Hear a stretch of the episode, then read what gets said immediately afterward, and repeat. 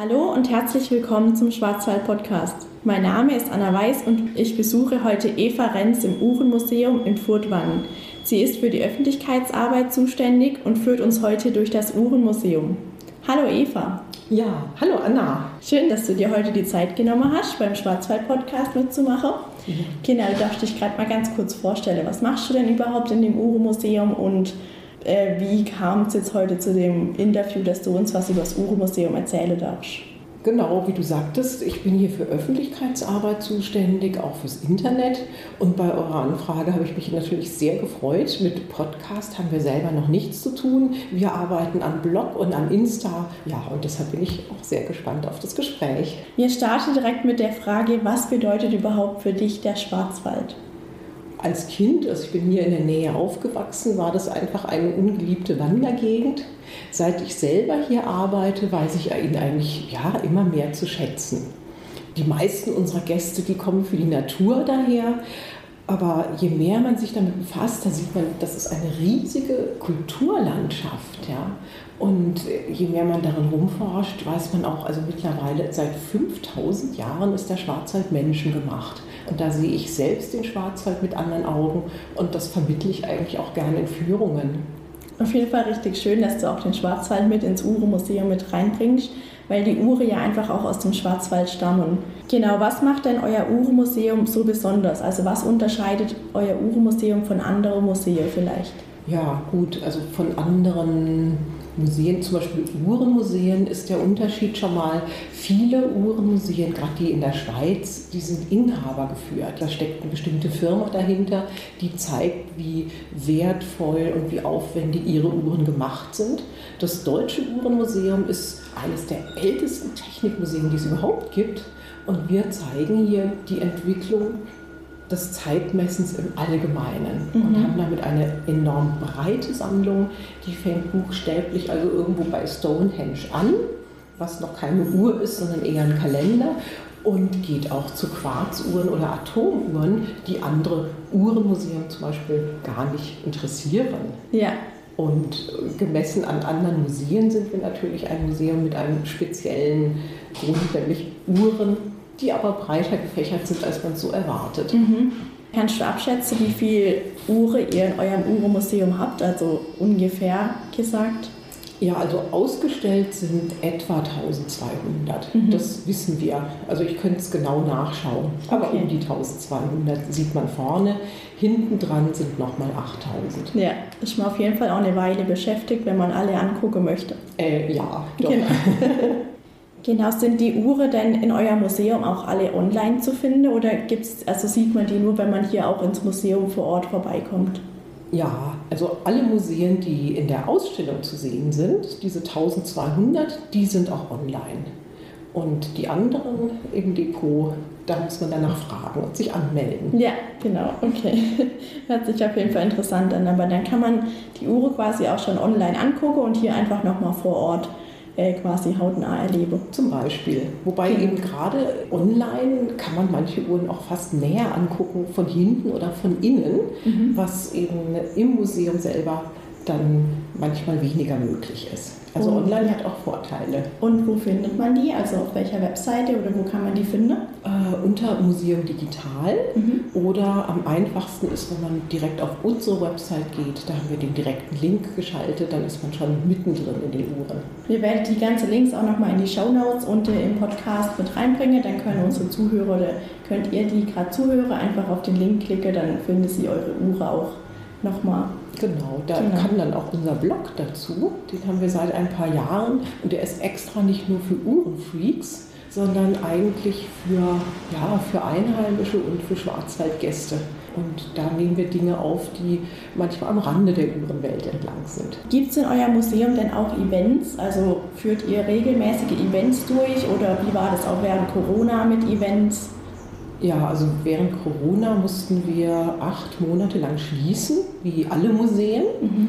Aber da haben wir uns gar nicht gelangweilt. Das war eben die Zeit, wo wir Uhren online stellen konnten und auch intensiver am Blog arbeiten. Mhm. Jetzt haben wir ganz neu und in den Sommerferien, also die ganzen Sommerferien über, einen Workshop. Da werden Kerzenuhren gebaut. Also mhm. die haben natürlich ihren Ursprung auch zum Teil in unserer Ausstellung und das ist so abgewandelt, dass Kinder das machen können. Und das findet die ganzen äh, Sommerferien über statt, jeden Mittwochnachmittag ab 14 Uhr. Eva, kannst du abschätzen, wie viele Besucher ihr täglich habt oder ist am Wochenende mehr los im Museum oder Oh, das ist wirklich extrem unterschiedlich, weil der Schwarzwald arbeitet ja saisonal extrem unterschiedlich. Also es gibt im November Tage, da haben wir kaum ein oder zwei Besucher. Und im Sommer, also ich glaube, unsere Bestbesucherzahl an einem normalen Tag waren 1400 Gäste. Mhm. Also ohne spezielles Event an dem Tag. Ja. Aber ist auch eine unglaubliche Zahl. Ja, also die Schwankung ist enorm groß. Wir ja. haben vielleicht 10 Prozent unserer Gäste in den Wintermonaten, in den höchsten Sommermonaten 60 Prozent der mhm. Gäste. Der Rest verteilt sich über die anderen Monate. Okay. Du hattest jetzt äh, vorher gesagt, dass du mir die älteste Uhr im Museum zeigen möchtest. Mhm. Dann können wir da jetzt gerade mal hingehen. Dann stelle ich mir uns vor die Uhr. Genau, und dann darfst du mir dazu was erzählen. Ja, gerne. Genau. Dann auf geht's. So, Eva, wir stehen jetzt hier Mitte im Museum. Was ist denn jetzt genau die älteste Uhr bei euch im Museum? Gucken wir doch mal hier rüber. In der Vitrine, da sind lauter goldene Uhren. Also die sind so aus dem 16. und 17. Jahrhundert. All die stammen aus einer Zeit, als Uhren nur für die Reichsten der Reichen waren, deshalb vergoldet. Und diese kleine da, die ist gerade 13 cm hoch, reich vergoldet, klitzekleines Zifferblatt die trägt innen drin das Datum 1544 und stammt aus Lyon in Frankreich. Was die wohl schon alles erlebt hat seit 1544? Tja, genau. Das wüsste ich auch gerne. Wie ist die Uhr denn zu euch ins Museum gekommen? Also wie kommen allgemein denn die Uhren zu euch ins Museum? Das ist ganz unterschiedlich. Also die hier konkret, diese goldenen Uhren, die stammen aus der Sammlung von Helmut Kienzle, die vom Land Baden-Württemberg angekauft wurde. Mhm. Und wer beim Namen Kienzle aufhorcht, es ist tatsächlich der Uhrenkienzle aus Schwenningen. Okay. Ansonsten, manchmal werden Uhren uns geschenkt, manchmal kaufen wir sie an und gelegentlich kaufen wir auch auf Ebay. Ah, okay. Dann werde sogar auf Ebay auch alte Uhren verkauft. Sowohl alte als auch neuere, mhm. ja. Und was ist denn die neueste Uhr in eurem Museum? Also wir haben aus den 2006er Jahren eine Uhr, die den Puls messen kann. Also eine ziemliche Zeitspanne von 1544 bis 2006. Genau. Ja, viele Funktionen heute von Uhren werden ja auch von Handys übernommen. Und wir haben auch zwei Handys in der Sammlung, aber ich glaube nicht, dass wir zu einem Smartphone-Museum werden. Mhm, ja, das hoffen wir natürlich alle, sonst werde die ganze alte Uhr ja auch keine Funktion mehr haben in eurem Museum. Ja gut, die sind hier eh zum Ausruhen und Anschauen. ähm, Eva, dann, was ist denn deine Lieblingsuhr? Wollen wir ganz kurz zu der vielleicht noch gehen? Mhm, gerne. Super, dann gehen wir weiter in unserer Tour durch. Zwei Etagen tiefer. Genau. So, Eva, wir sind jetzt gerade auf dem Weg zu deiner Lieblingsuhr. Äh, währenddessen sind wir jetzt gerade noch mal bei einer ganz schön laut tickenden Uhr vorbeigekommen. Das ist quasi die erste Uhr, die man sieht, wenn man hier ins Museum reinkommt. Das ist eine ganz alte Turmuhr, die in Breisach hergestellt wurde. Und die war lange in Merdingen im Kirchturm eingebaut. Und jetzt steht sie hier, über 250 Jahre alt. Genau, sieht auf jeden Fall auch äh, unglaublich aufwendig aus. Kannst du mal ganz kurz beschreiben für unsere Zuhörer, wie die hier aufgebaut ist oder was man alles sieht? Ja, also wir haben hier drei dicke Gewichte, 70 Kilogramm. Die müssen wir morgens sorgfältig hochkurbeln, damit die Uhr so laufen kann. Mhm. Und die hat drei Gewichte. Eins ist für die Uhr, eins ist für die Viertelstunden und das dritte Gewicht für die ganzen Stunden. Okay. Wo hast du mich jetzt hingeführt im Museum? Genau. Ja, wir stehen ganz im Untergeschoss in einem speziellen Raum, in dem es nur mechanische Musikinstrumente gibt. Viele davon stammen von den Uhren ab und die, vor der wir stehen, ist eben auch eine Uhr, aber die hat hier auch eine ganze Reihe von Figuren, ein ganzes Orchester, was sich bewegt und hinten dran noch eine Orgel, die dazu spielt. Und ich mag die Uhr sehr gerne, weil sie stammt aus Furtwangen selbst. Also wir wissen, von wem sie gebaut wurde. Das ist gerade so 400 Meter von hier entfernt. Dann wurde sie nach Frankreich verkauft und da war sie tatsächlich 160 Jahre in einem Haus verbaut, bevor sie auf eine Auktion kam. Und jetzt steht sie wieder hier als Vorführuhr. Und das finde ich einfach eine tolle Geschichte und außerdem spielt sie eine richtig schöne Melodie. Mhm.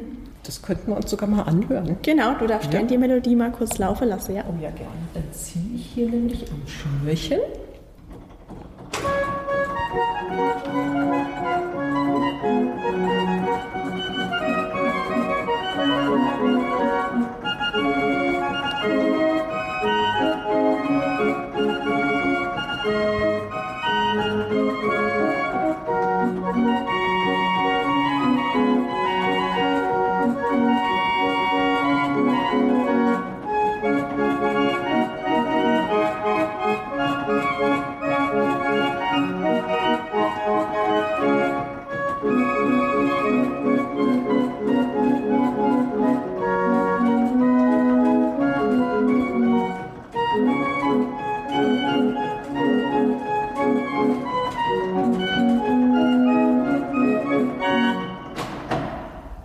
Kleines Konzert.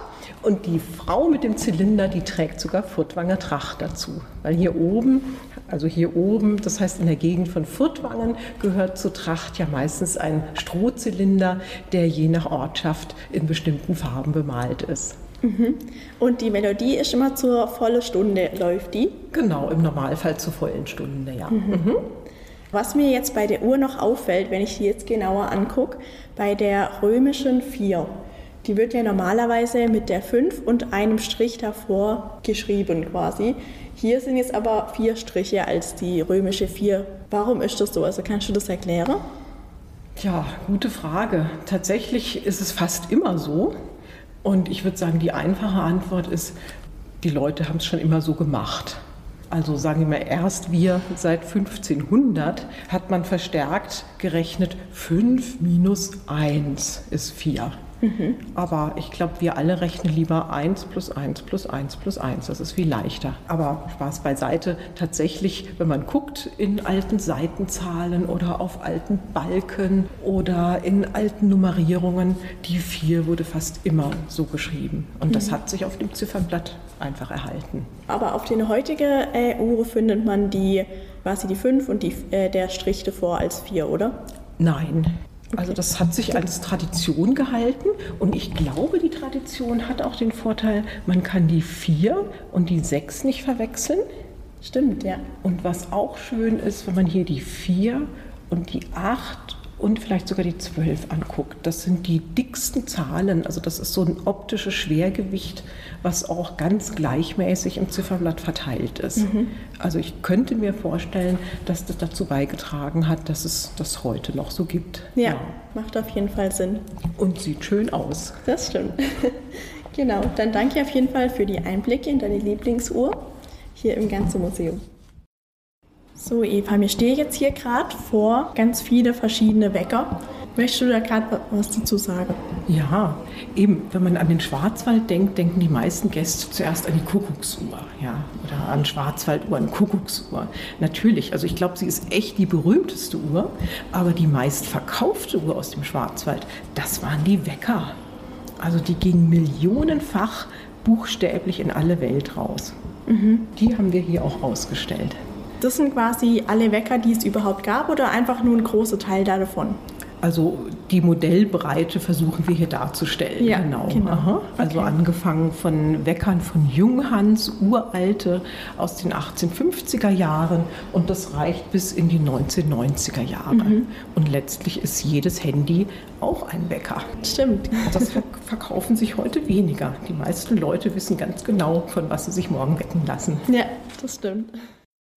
Eva, habt ihr denn in eurem Museum jetzt auch Kuckucksuhren? Weil aus dem Schwarzwald kommt ja die Kuckucksuhr ursprünglich auch. Also klar haben wir Kuckucksuhren. Also Schwarzwald ohne Kuckucksuhr geht gar nicht. Die fehlt natürlich auch bei uns nicht. Aber tatsächlich ursprünglich kam der Kuckuck schon von woanders her. Mhm. Den gab es also schon vor 400 Jahren in Italien als Mechanismus. Aber die Schwarzwälder, die haben ihn wirklich in die Massenfertigung reingebracht. Und deshalb kommt die Kuckucksuhr, wie wir sie kennen, tatsächlich aus dem Schwarzwald. Genau. Und bei uns kann man die älteste erhaltene Schwarzwalduhr angucken. Die ist noch mal 100 Jahre älter als die üblichen Uhren in Häuschenform, die wir so kennen. Und wie viele Kuckucksuhren habt ihr bei euch im Museum? Ich habe sie ehrlich gesagt nie gezählt. Ich sag jetzt mal so um die 150. Okay. Und wie haben sich denn die Berufe von den Uhremacher von früher zu heute verändert? Also kann man da sagen, dass sich das schon verändert hat, was Berufe mit Uhr allgemein? Ja, sicherlich. Ich glaube, was man sagen kann, ist, früher waren Uhren ja zum Beispiel oft auch Großuhren, Wanduhren, die auch gewartet wurden und repariert wurden. Also diese Arbeit, ähm, dafür gab es Leute, die das auch machen konnten. Heute sind Uhrmacher immer noch ein gefragter Beruf, aber im Grunde arbeiten die meisten dann in der Uhrenindustrie und oft in der Schweiz und bauen de facto Armbanduhren zusammen. Also das hat sich schon sehr verschoben, Ja. während der Reparaturbereich natürlich stark zurückgegangen ist. Also gerade wenn Quarzwerke drin sind, die können nicht mehr im klassischen Sinne repariert werden. Und zu guter Letzt die Frage noch, kann man denn bei euch im Uhrenmuseum auch Uhren kaufen oder kann man da Souvenirs kaufen? Was bietet ihr da an? Wir haben einen Museumsshop, da gibt es natürlich Schwarzwald-Souvenirs und eigentlich schauen wir auch darauf, dass die alle einen Bezug zu Uhren haben. Bei uns gibt es natürlich Kuckucksuhren, aber auch Armbanduhren und wunderschöne kleine Emaille-Uhren, die aus Behindertenwerkstätten stammen und die nach alten Vorlagen gefertigt werden. Genau, zu guter Letzt, wir dürfen dreimal jeweils zwei Karten für euren Eintritt im Uhrenmuseum verlosen. Alle, die mitmachen wollen, können sich gerne bei uns äh, beim Schwarzwald-Podcast über Instagram, Facebook oder direkt über ähm, genau E-Mail könnt ihr euch gerne bei uns melden. Äh, wir werden das dann weiterleiten und die Karte zu euch kommen lassen. Die ersten drei Zuhörer gewinnen. Passt. Genau. Super, dann bleibt mir nichts anderes, als dir Danke zu sagen, Eva, dass du uns hier durchs Museum geführt hast und dir die Zeit genommen hast. Ja, danke auch von mir. Hat Spaß gemacht. Ja, ich freue mich. Damit dann ein ganz liebes Tschüss an unsere Zuhörer und bis zum nächsten Mal. Tschüss. Tschüss.